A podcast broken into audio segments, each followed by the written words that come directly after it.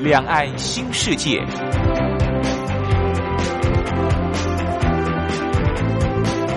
这是一个让您打开视野、胸怀两岸、放眼全球的云端世界。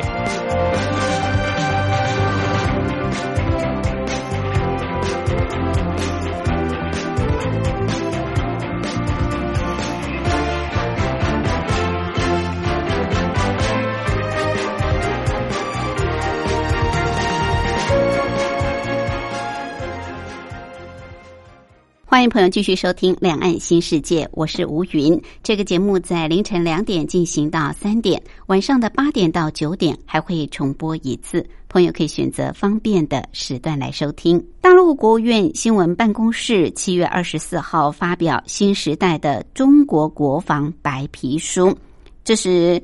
中共总书记习近平掌权以来的第三部。国防白皮书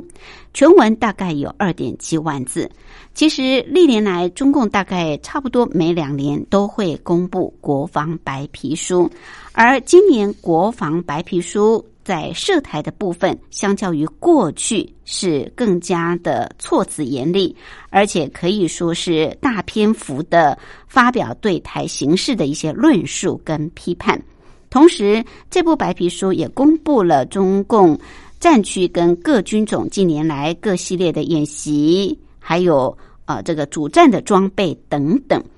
而到底这次中共所公布的国防白皮书有什么样的重要性？涉台的内容是如何？所释放出来的讯息，国际之间又如何来解读？我们今天在节目当中特别邀请军事专家、国防大学中共军事事务研究所教授兼所长。马正坤马教授来跟大家剖析。另外，今天还有一个小单元是两岸用语大不同，主要是跟大家介绍相同事物在两岸的不同用语用词。我们先进行第一个小单元：两岸用语大不同。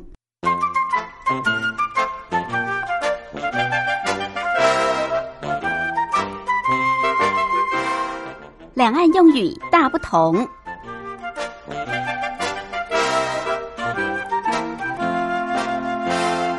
在医疗医学方面，两岸有许多专有名词的用法都不太一样。像是在台湾地区所说的预防医学，预防医学啊，现在也是呃世界医学的发展趋势。在大陆叫做第一医学，第一、第二名的第一医学。那第二医学是什么呢？第二医学就是台湾所说的临床医学。台湾叫做临床医学，大陆是称第二医学。大陆还有所谓的第三医学，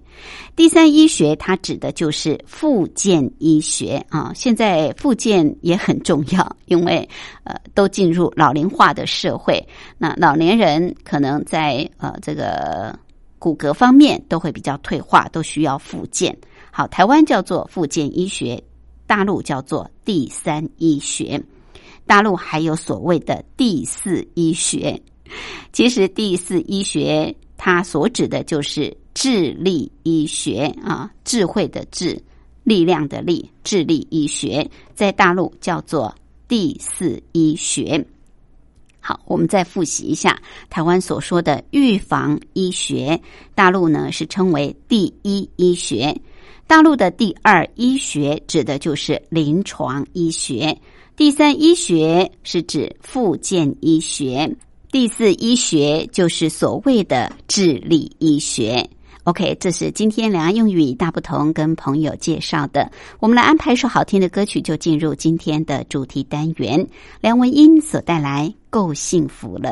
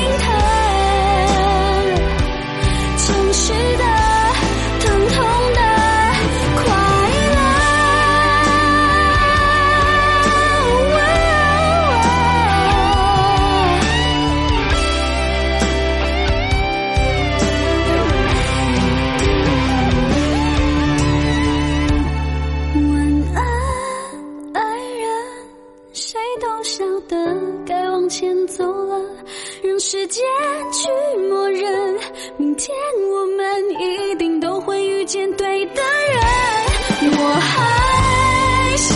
着，其实我。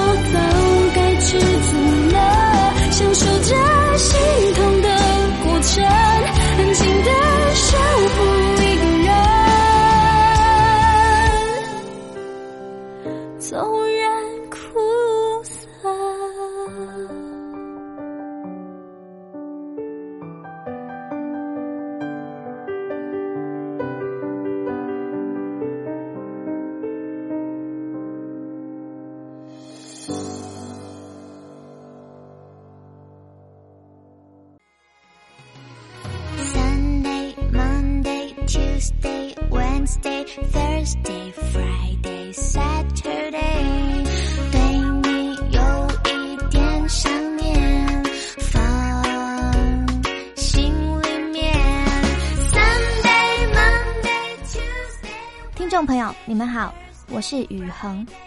深呼吸，你会发现 everything's fine。收听光华之声的节目，你也可以找到 happy day 的理由。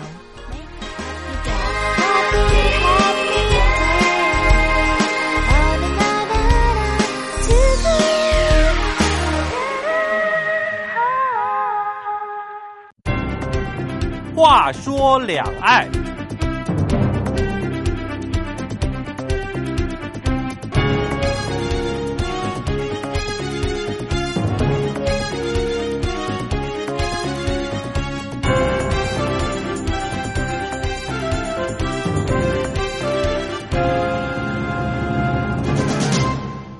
中共国务院新闻办公室七月二十四号发表新时代的中国国防白皮书这是中共总书记习近平上台以来的第三部国防白皮书。而在这一部白皮书里面也发布了中国的战区跟军种近年来的一些演习代号、主战的装备等等，同时也大篇幅的增加对台形势的论述跟批判。所以，我们今天也特别邀请军事专家、国防大学中共军事事务研究所教授兼所长马正坤马教授来跟我们做分析跟探讨。马教授好，呃，主持人好，各位听众大家好。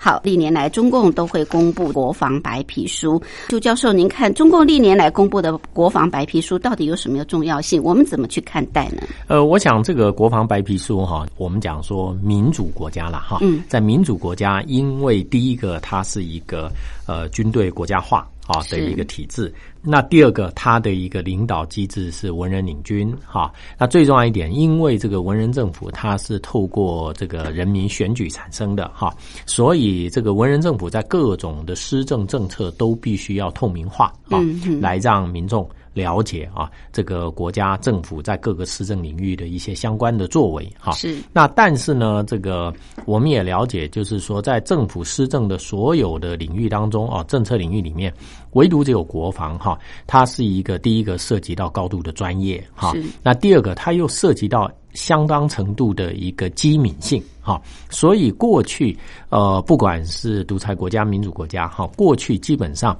呃，对于国防事务，哈，或者国防政策，基本上都采取一个保守，啊，跟这个机密的一个心态，哈，认为说。国防事务啊，相关的一些作为，如果公诸于世哈，让社会大众知道了，可能会影响到这个相关政策的推动，甚至于影响到这个国防的安全啊。那尤其在过去啊，冷战时代这个敌我尖锐对峙的时代，那当然双方都想尽办法要去刺探。啊，并且这个收集对方的相关的军事情报，哈，那么所以因为考量到这个可能的军事机密的外泄，所以各国政府过去对于国防事务，呃，都是三缄其口啊。那可是这样子也很容易发生啊，就是说政府假。国家安全的名义啊，来侵犯到在某些状况下侵犯到人民宪法所赋予的正当的权利哈，所以民主国家就逐渐发展出啊一个机制，就是说政府虽然国防是属于机密的一个领域，但是。呃，民选的政府它有义务哈，定期的要公布这个相关的国防政策的内容以及具体的国防政策推动的情况，嗯啊，呃，尤其是国防经费的使用哈，至少要在能公开的部分，你要公开让民众了解哦，我们国家的国防是怎么回事，政府现在是怎么做哈，嗯，来确保。民众第一个知的权利，第二个就是说，确保民众宪法赋予的正当的权利不受到政府以国家安全或国防机密的理由来侵犯。好，这是在这个民主国家，所以一般的民主国家的政府通常都是说会每两年到四年不等，哈，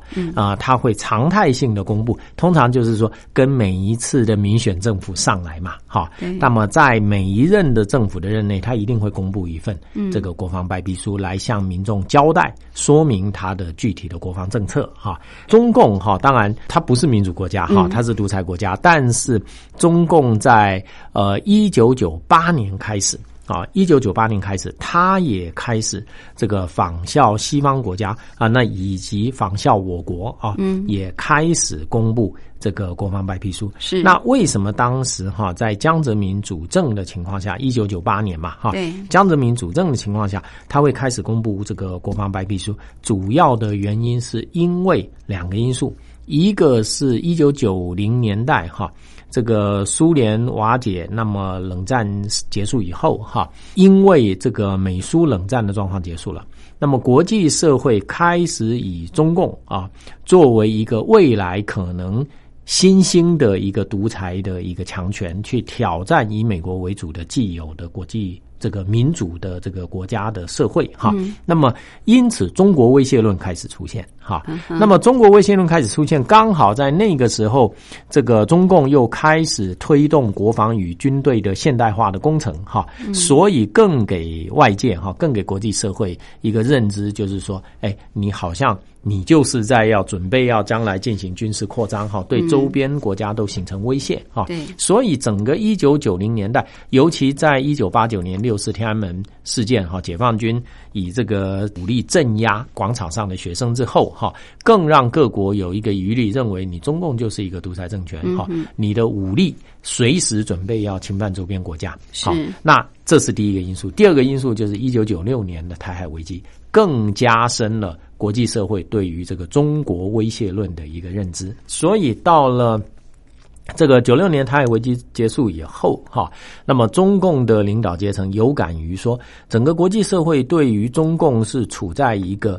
敌视的一个一个情况，哈，是。那么这对于整个中国的整体的发展是不利的，哈，因为在江泽民任内，他积极的想要去加强这个经济方面的这个发展，哈，所以，那么到了一九九八年的时候，他公布了。应该说，中共政权第一本国防白皮书，哈啊，那么当时就叫中国的国防啊，第一本中国的国防白皮书，哈。呃，当然也有人会认为说，事实上中共它不是一九九八年，它在一九九五年啊，它有发布了一部白皮书。这一部白皮书叫做《中国的军备控制与裁军白皮书》。好，那么也有人也有学者认为说，那么一九九五年这才是第一本中中共所公布的国防白皮书。哈，但是呢，相较于到了一九九八年，哈，那么他所公布的就叫中国的国防白皮书，两本来比较的话，一九九五年的这一本中国的军备控制跟裁军白皮书，哈。只是叙述中共在军控跟裁军方面的政策措施，嗯，好，它并没有全方位的去说明它整体的国防跟军队事务的发展，哈，呃，更重要一点，全篇哈，他也没有触及到他的核武的军备发展的问题，他根本不提的哈，所以在这种状况下，一九九五年的这一本白皮书，呃，严格说起来，不能够被视为是中共的。的这个所谓完整的国防白皮书，好，那么只能说它是当时想要消除国际社会这个中国威胁论的一个政策的缩帖，啊，那么。到了一九九八年的这个中国的国防白皮书，它是比较全方位介绍啊，从这个中共对于它所处的这个国际安全形势的认知，还有它的国防政策、军队建设的概况等等，哈。那严格讲起来，它的内容还是乏善可陈呐，嗯啊，因为第一本嘛，那么我们有了解中共政权，尤其军队是非常保守、非常僵化的，哈。对，其实他们也是更严重的，动不动就以军事机密 为理由啊，他也不愿意公布，哈。可是呢，毕竟他发布了这一次以这个中国国防做名字的这个白皮书，嗯，那么尔后中共，我们讲说，虽然啊，一九九八年这本白皮书是乏善可陈，可是国际社会还是把它是视为是了解中共军事战略思维跟军队发展的很重要的参考文件，因为。中共军方没有别的这个 参考文件啊，是。那么这一本是第一本哈，那么尔后中共就每两年就是以中国的国防做名称来发布一次白皮书啊，来具体说明他的国防政策啊、军队的建设啊，所以它也就变成中共官方常态性的发布的。这个整个的政策白皮书当中的一种啊，那也就变成是国际社会来判断中共的军事发展、军事战略还有作战力量发展的，变成是一个指标性的文件。嗯，好，它是这样子。那么原本这个白皮书哈，我们讲说一九九八年它公布一九九八中国国防白皮书，就是在当年的七月公布的。啊，那后来慢慢慢慢一直延后，一直延后啊。那么，比如说到了。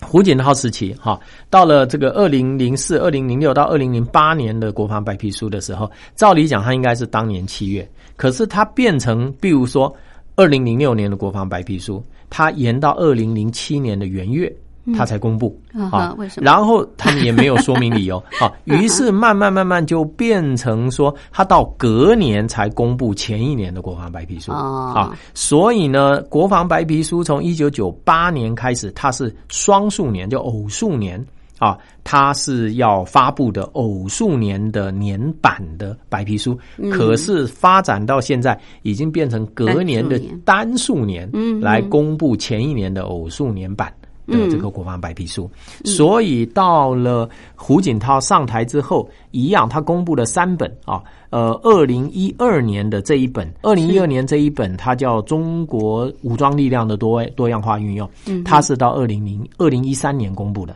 但是它算是二零一二年版哈。是，然后呢，二零一五年公布的中国的军事力量白皮书哈，那么这是他第二本国防白皮书哈，它是二零一四年版。啊，那么但是它是在二零一五年公布的，是，然后呢，一直到现在，它公布的这个呃新时代中国国防白皮书，它是二零一九年公布，但是严格说起来，我们把它视为是二零一八。年版，好，那这中间二零一六年它没有公布，当然我们知道是因为军改刚开始。推动的这个关系啊，这是整个的呃，对于中共的国防白皮书你怎么去看哈？那因为它已经成为一个常态性的一个公布的对一个一个白皮书哈，所以也当然就成为呃各国哈外界观察中共军事发展的重要的指标性文件。嗯，是那。他每一次公布，当然都有他要发布的讯息。像您刚刚提到，一开始的国防白皮书出来，就是要消灭所谓的中国威胁论。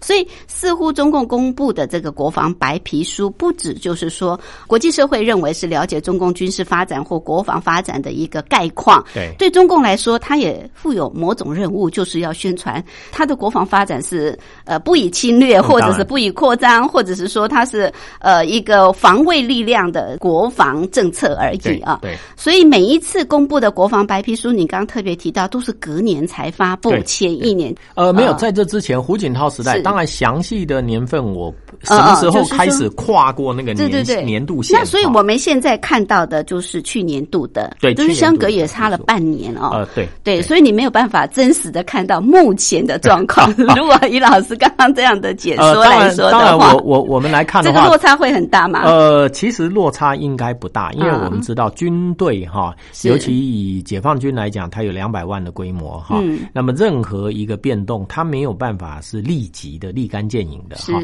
它一定是有一个这个进程啊，就是逐步推动的进程。所以我们可以说，在二零一五年底，习近平开始推动军改啊，到现在，那当然军改前、军改后，解放军的变化那是天翻地覆的哈。但是你要说军改开始推动之后，去年底跟现在。隔个半年的时间，它的变化，我相信这个变化应该不大，是啊是，因为它的组织架构各方面机制都已经确立了。嗯嗯。那么换句话说，现在这个阶段是习近平他所推动军改三阶段里面最后一个阶段，就是理顺优化的这个阶段。是是。理顺优化阶段就是大家都已经就定位了。嗯。啊，现在只是怎么样去推动呃推动融合啊，让这个机制能够更完美的来运作。是 OK。好，当然呃，对于台湾来说。最关注的就是，那么这次公布的国防白皮书涉台的内容部分，到底是谈了些什么？有媒体报道说是大幅的增加对台形势的一些批判还有论述啊，甚至呢措辞非常的坚决跟严厉。好，有关这个部分，我们待会儿呢休息过后进一步来请教马教授。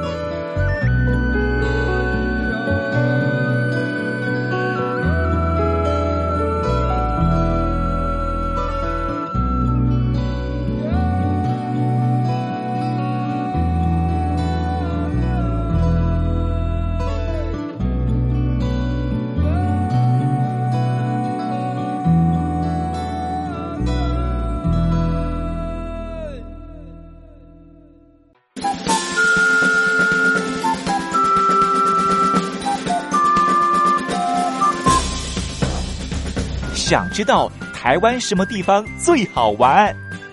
想知道台湾什么美食最好吃？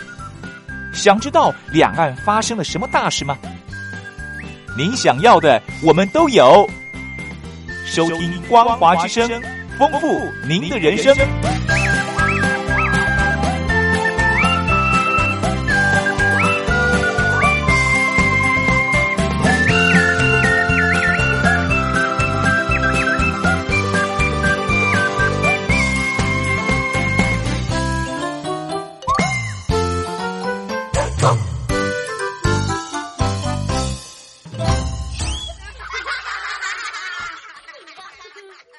我们今天节目的贵宾是国防大学中共军事事务研究所教授兼所长马振坤马教授。马教授是军事专家，特别邀请马教授针对最近中共所发布的新时代国防白皮书来跟我们做分析跟探讨。那刚刚教授也让大家先了解中共历年所公布的白皮书啊，国防白皮书它有什么样重要性？那它的一个发展的历程。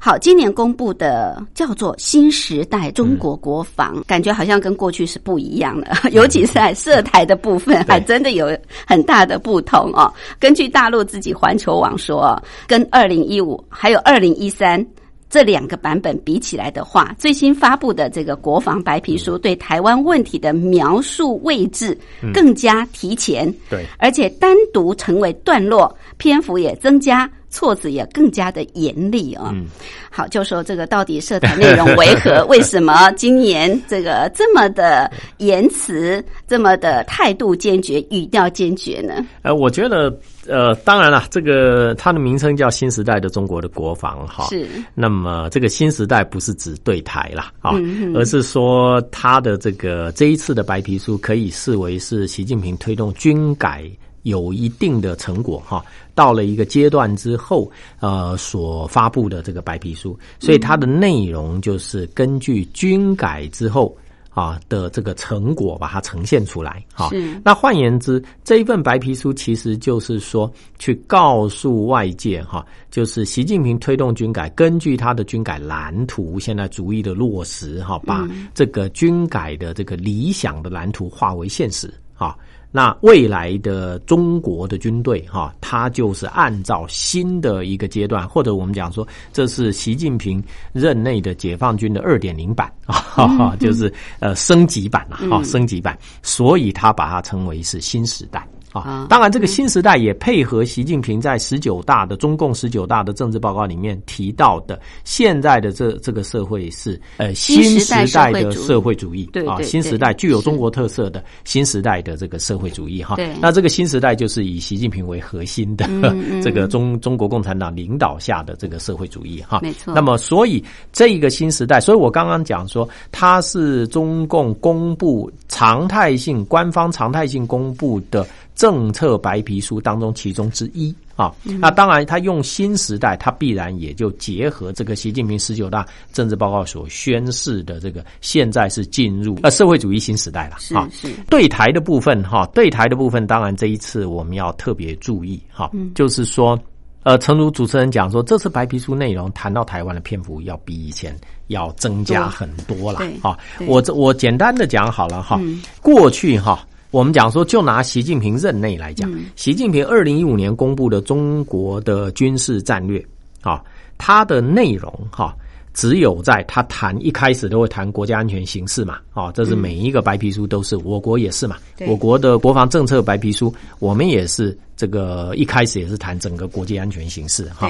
那么中共在二零一五年版就上一次公布的那个国防白皮书，在国家安全形势里面谈到台湾，嗯啊。篇幅不到一百个字啊，只有一段啊，但篇幅不到一百个字。是那比较强硬一点，其实也没有了哈。嗯，只有一句话，就是台独分裂势力及其分裂活动仍然是两岸关系和平发展最大威胁。是，就这么一句话。嗯，好，好。那再回到二零一三年，习近平上来之后公布的第一版白皮书《中国武装力量多样化运用》。嗯，好，好。那么他谈到台湾啊，只有二十八个字。就一句啦，只有一句话，这个一句话就是台独分裂势力及其分裂活动仍然是两岸关系和平发展最大威胁，就这么一句话。嗯他谈到台湾就这么一句话，是。哦，其他什么都没有。所以二零一三年版他谈到台湾就这么一句话，二十八个字。是。到了二零一五年版，他谈到台湾多一点，但是核心也是同样的一句话，没错。好，可是这一次白皮书的内容哈，谈到三个不同的篇幅的时候，都提到台湾，那总篇幅超过四百个字，嗯好，那么当然跟那个二十八个字比起来，那那多非常多了哈。对。那重点是他谈到台湾这一次都语带强硬，这是我想这是我们比较要注意的哈。他在三个部分谈到台湾了哈。第一个，他在谈国际安全形势的时候，他提到台湾，他怎么说？他说，民进党当局顽固坚持台独分裂立场，拒不承认体现一个中国的九二共识啊，加紧推进去中国化。渐进台独，图谋推动法理台独啊，强化敌意对抗，挟洋自重啊，挟洋自重是我们媒体一直在谈的哈。对，然后在分裂道路上越走越远啊，台独分裂势力及其活动始终是台海和平稳定的最大现实威胁，是祖国和平统一的最大障碍。这个语气非常强硬，嗯啊，尤其是他使用了哈，台独分裂势力及其活动始终是台海和平的最大现实威胁。他以前讲到形容台独，他最他只讲到最大威胁嘛，对，但是他现在加了“现实”两个字，就是说，它不单单是一个潜在性的威胁，这个威胁已经存在于现实了。嗯，好，那也就是说，这是中共已经看到，而且不会去这个容忍的地方哈。然后又加了一句：“祖国和平统一的最大障碍。”啊，嗯好，那这是在谈到国际安全形势，然后接下来在说明他的国防政策的时候，他也提到台湾，而且篇幅最多啊。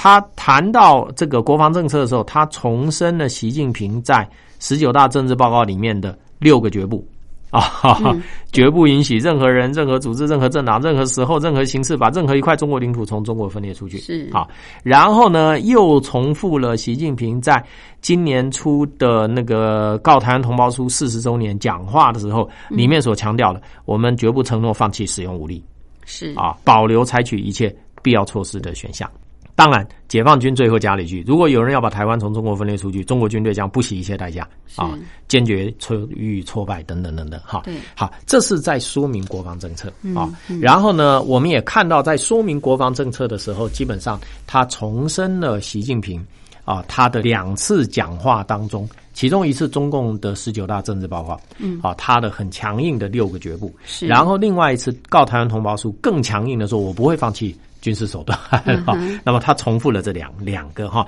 他他也呈现出习近平对台政策的底线哈。好，那第三个部分在说明解放军自己本身军队的使命任务的时候，他又提到台湾，这是过去都没有的哈。那说明军队使命任务提到台湾，他很明白讲，着眼捍卫国家统一，加强以海上方向为重点的军事斗争准备哈，组织舰机绕岛巡航 啊哈，那对台湾台独分裂势力发出严重警告，这也是过去没有，而且他正。首度承认，我绕岛巡航就是 对你台独的分裂势力哈，是而不是是一般的常态性的演训哈对。所以我想，这些都是他涉及到呃这个台湾的部分。当然，它呈现出的一个一个意义哈意涵，呃，我刚刚已经讲了。第一个就是说，他第一次形容台独分裂势力是最大的现实威胁啊，过去是只是最大威胁嘛，潜在性，但是它现在是现实了哈。是第二个，它重复了习近平在十九大政治报告跟《告台湾同胞书》四十周年里面讲话宣称的对台政策底线。啊，那基本上这也可以视为说对台湾画出的红线了。好，那第三个，呃，比较特殊的是，他首次表达军事斗争准备是要出西太平洋。嗯啊，因为他说加强海上方向的军事斗争准备嘛，对哈。那么加强海海上方向军事斗争准备，当然有人解读说对台啦，哈。但严格讲起来，这个对台应该是说两栖登陆作战哈。那么他加强海上作战的军事斗争准备，它其实是对美军进行的反介入作战啊。当然，未来如果中共要对台采取军事行动，他势必要先阻止美军的军事介入啊，不然他基本上是没有把握的哈。是所以这一次也很明白的去表现出来，就是我的海上方向军事斗争准备，这是很重要的哈。然后呢，第四一点就是说，他第一次非常明确承认，我共军的基建绕台，我就是对对着你台湾哈。所以这也跟过去这个轻描淡写的哈，这个不一样了哈。他直接很明确的去承认了哈。然后呢，最重要一点是我刚刚一开始也讲说，他的谈到台湾的内容篇幅是历年从一九九八年到现在，他的篇幅最多的。是不是只有习近平发表了这三版的 哈？从一九九八到现在最多的哈所以我想这是呃这一次的国防白皮书涉及到台湾的部分，还有它呈现出来的意涵到底是什么？是，所以看起来对台警告意味非常的浓厚哦。那我们知道，习近平上台的时候，他一再的提到，呃，希望两岸能够心灵契合，那也不断喊话，就是说这个和平统一。但是现在看这个白皮书对台的措辞是非常的强硬，而且绝不放弃武力。就像刚刚呃这个教授所分析的，攻击绕台，我就是要警告你，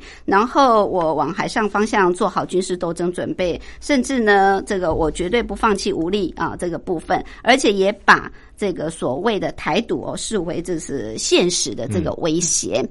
呃，过去习近平或者是大陆方面啊，一再就是说寄希望于台湾。那现在看看这份白皮书，呃，教授，您觉得大陆方面是不是已经不再以台湾的民众民意？作为他们的未来呃对台政策，或者是说要走不管是和平统一、武力统一的一个参考依据，而是根据他自己的一个步骤在走了呢？这个没错哈，因为习近平上来之后一直强调的是说，在解决台湾问题上面，这个中共方面哈，他是具有这个战略自信。啊，也就是说，他认为现在中国已经开始强大了嘛，哈、那么已经崛起了，已经成为不可忽视的军事大国了，哈，甚至军事强国。那么在这种状况下，解决台湾问题，当然对于中共来讲，它有很多种选项啊。那呃，军事也是其中的一种选项。但不管是什么选项啊，从北京当局的角度认为说，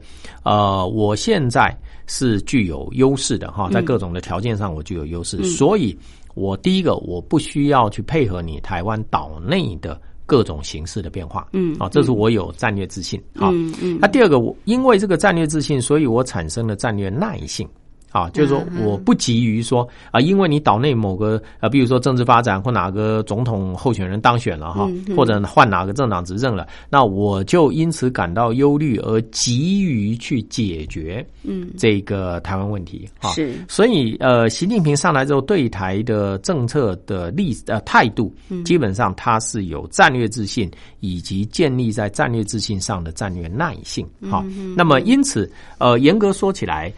对于习近平来讲，虽然他讲说他呃不放弃使用军事的手段，哈。但是呢，他也并不急于说要使用军事手段解决台湾问题哈。是。那么他看到，尤其习近平进来啊，他一直喊出的两岸这两岸融合，对。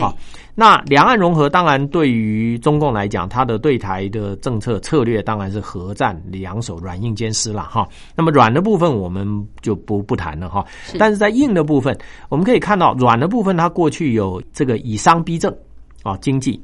以民逼官，社会啊，是。那么现在是以军逼政，哈哈啊！但是不管是以商、以民、以军，就是经济社会跟军事，啊，这三个面向，它的这个指向的这个方向都是政治啊。也就是说，从以商逼政、以民逼官跟这个以军逼政来看，基本上习近平都还是希望这个台湾问题能够透过政治手手段来解决，嗯，啊，而不是武力啊。所以虽然说这个习近平的这个公布的国防白皮书，当然他对台湾是非常强硬，但是呢，我们也可以把它看成说，因为这是代表军队的立场，是啊。那军队当然本身他强调的是军事手段嘛。啊，那军事手段它当然是强硬的哈。至于军事手段行使到什么样的程度，然后最后能够达到政治上的结果哈，那这个不是军队去决定的哈，嗯这是由最高的这个领导阶层来决定。是是，OK。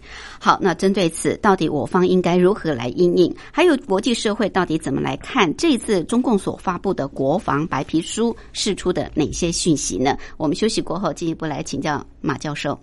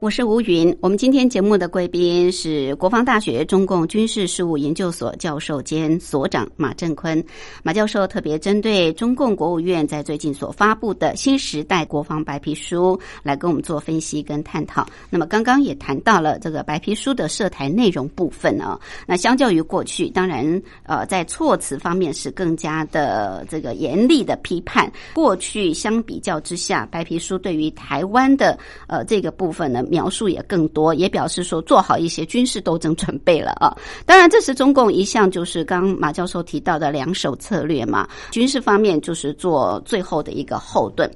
好，白皮书呈现中共在呃过去的这个国防政策或者是呃军队事务发展方面的一个成果。就国际社会，当然大家都非常关注，因为毕竟中国的崛起。还是带给大家很大的威胁感啊！所谓中国威胁论一直在国际之间并没有退烧。那国防白皮书就是大家关注中国大陆是不是在这个发展的过程当中会不会威胁到呃邻近周边的，甚至呢是国际形势啊？大家都很担心呃现状会被改变啊。那尤其最大因素可能是在中国大陆的这一块。好，那这次。中共公布的这个国防白皮书到底释放出哪些讯息？国际之间怎么来看呢？呃，我想国际社会来看哦，它倒不是完全局限在台湾啦。嗯、哦，那么国际社会看到的是哈、哦，有几个另外他们会去注意的哈、哦。第一个就是说，呃，这一次这个中共哦，在白皮书里面，第一个它是在整个的国家安全形势，它第一次提到了北约、俄罗斯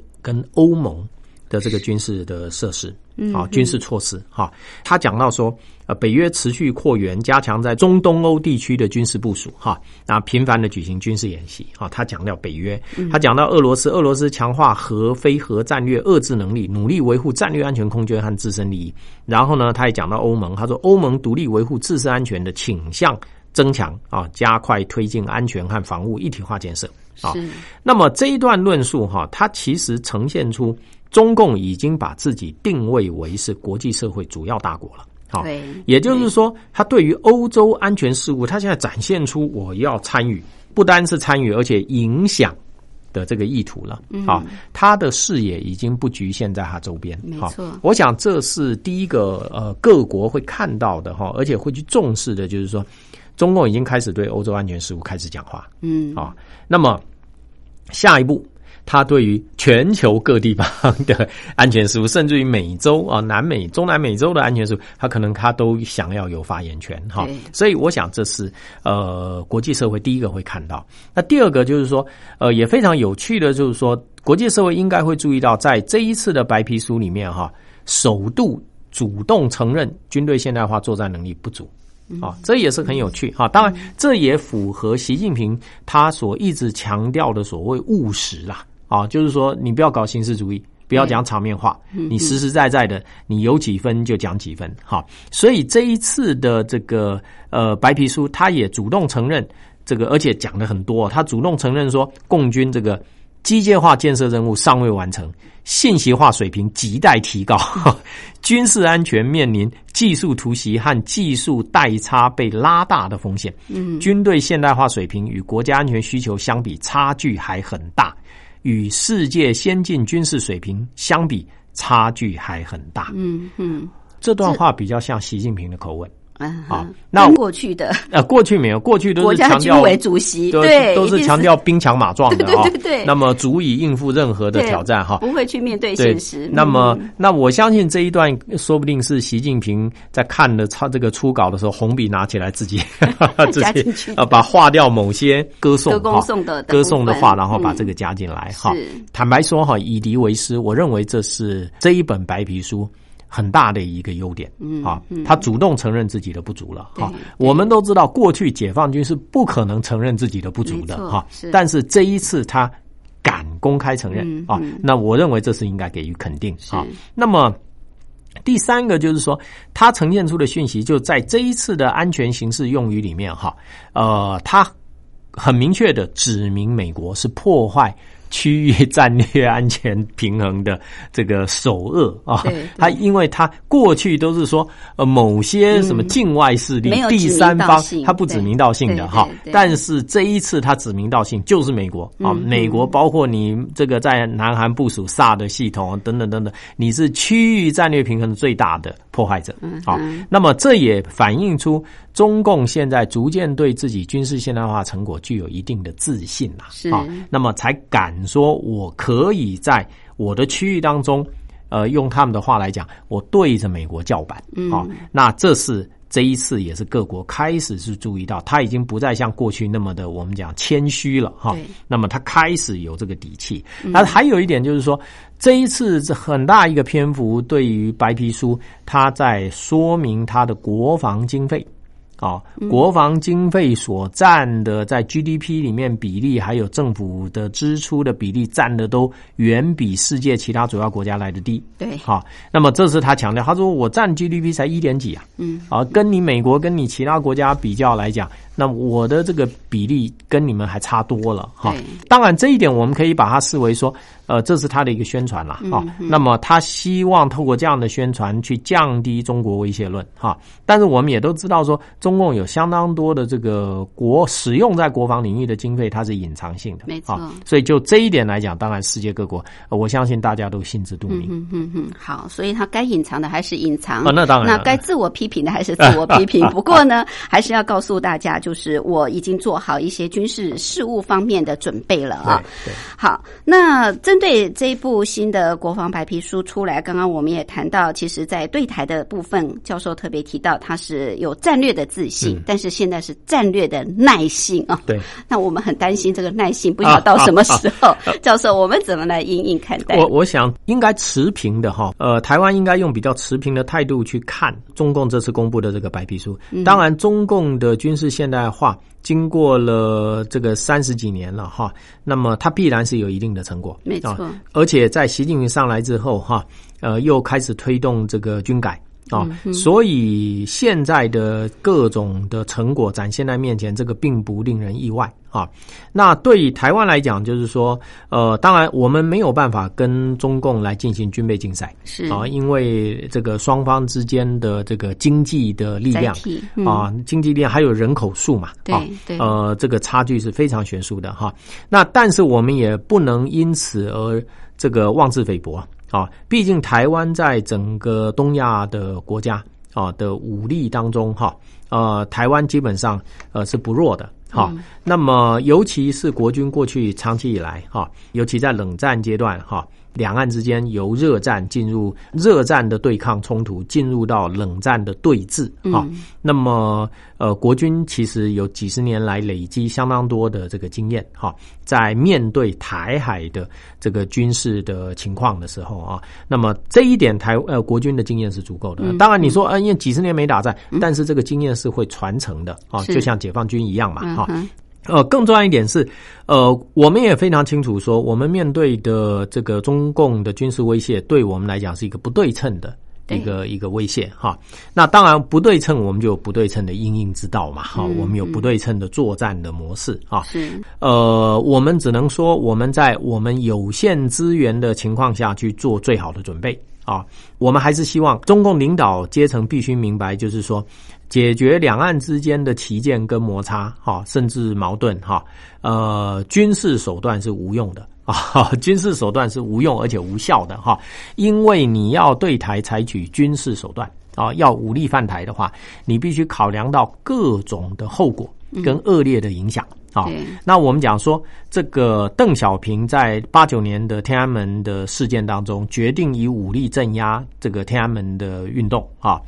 那么不管死伤多少人，从刚过世的李鹏前总理哈、讲的说，这个好像没有没有真正的没有死人哈、那么到这个天安门妈妈这个私下公布的可能上千人哈、不等啊。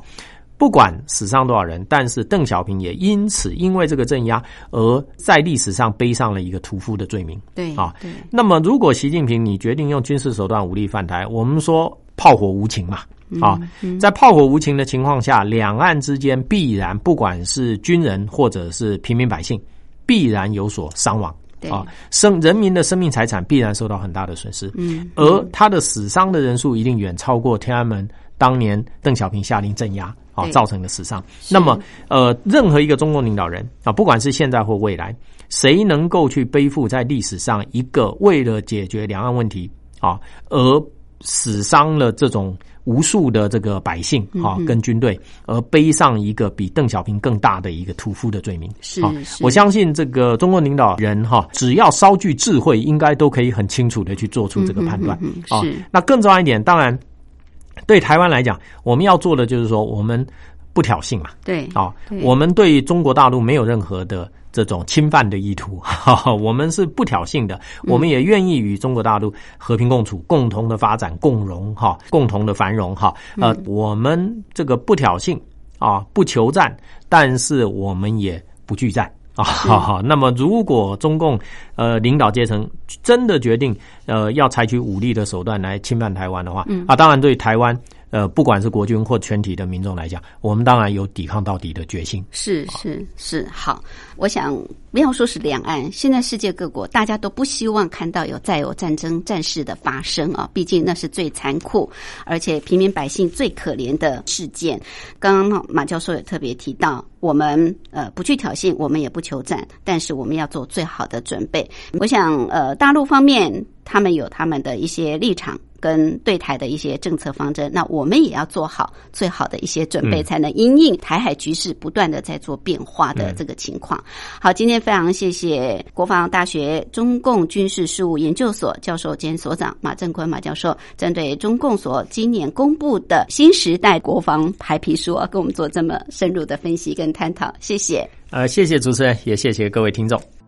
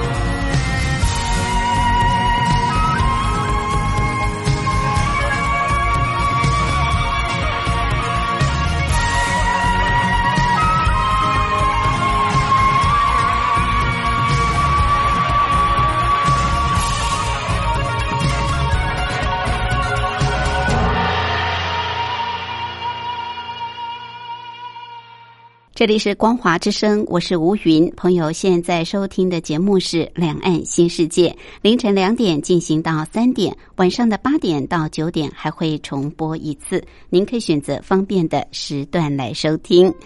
也非常欢迎朋友随时随地来信跟吴云交换意见，对于我们的节目内容，或者是要跟吴云聊聊天、谈谈心，都非常的欢迎。我的地址：台北邮政一七零零号信箱，台北邮政一七。零零号信箱，口天吴天上白云的云，吴云收就可以，也可以透过电子邮件，信箱号码是 lily 三二九小老鼠 ms 四五点 hinet 点 net。